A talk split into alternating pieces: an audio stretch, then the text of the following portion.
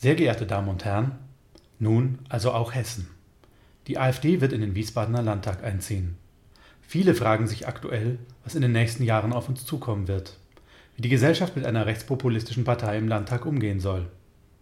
Klar ist, es stehen Auseinandersetzungen über die Grundwerte unserer Gesellschaft an und die Rechte von Minderheiten. Die AfD, die jetzt mit zusätzlichen personellen und finanziellen Ressourcen ausgestattet wird, wird Versuche unternehmen, die öffentliche Debatte weiter nach rechts zu verschieben. Es ist eine Stärkung des Selbstbewusstseins der rechtsradikalen und rechtsextremistischen Szene zu vermuten.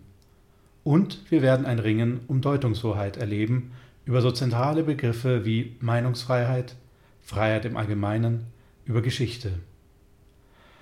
Aktuell versuchen Rechtsradikale, den 80. Jahrestag der Reichspogromnacht am morgigen Freitag für ihre Zwecke zu instrumentalisieren.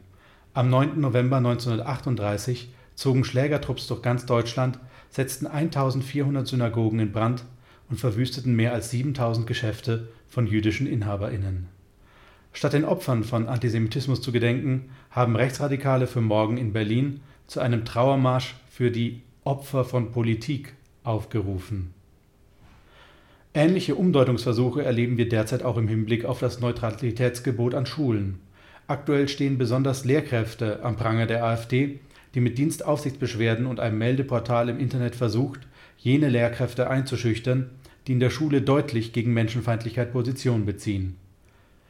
Mit Blick auf Fälle rassistischen oder antisemitischen Mobbings von SchülerInnen finden wir, dass oft genug ein bisschen mehr Haltung sogar wünschenswert wäre. Was wir den Jugendlichen sagen, gilt natürlich auch für uns Erwachsene. Wir müssen Position beziehen, wenn Unrecht geschieht. Wenn die Mehrheit diese Haltung an den Tag legt, können uns die RechtspopulistInnen eigentlich nichts anhaben. Ich wünsche Ihnen eine ergiebige Lektüre unseres Newsletters, den wir an die neuen Realitäten eines immer umfangreicheren Angebots und Programms angepasst haben und der sich Ihnen hoffentlich so übersichtlich wie selten zuvor, aber so spannend wie immer präsentiert. Herzliche Grüße, Ihr Meron Mendel und das Team der Bildungsstätte Anne Frank.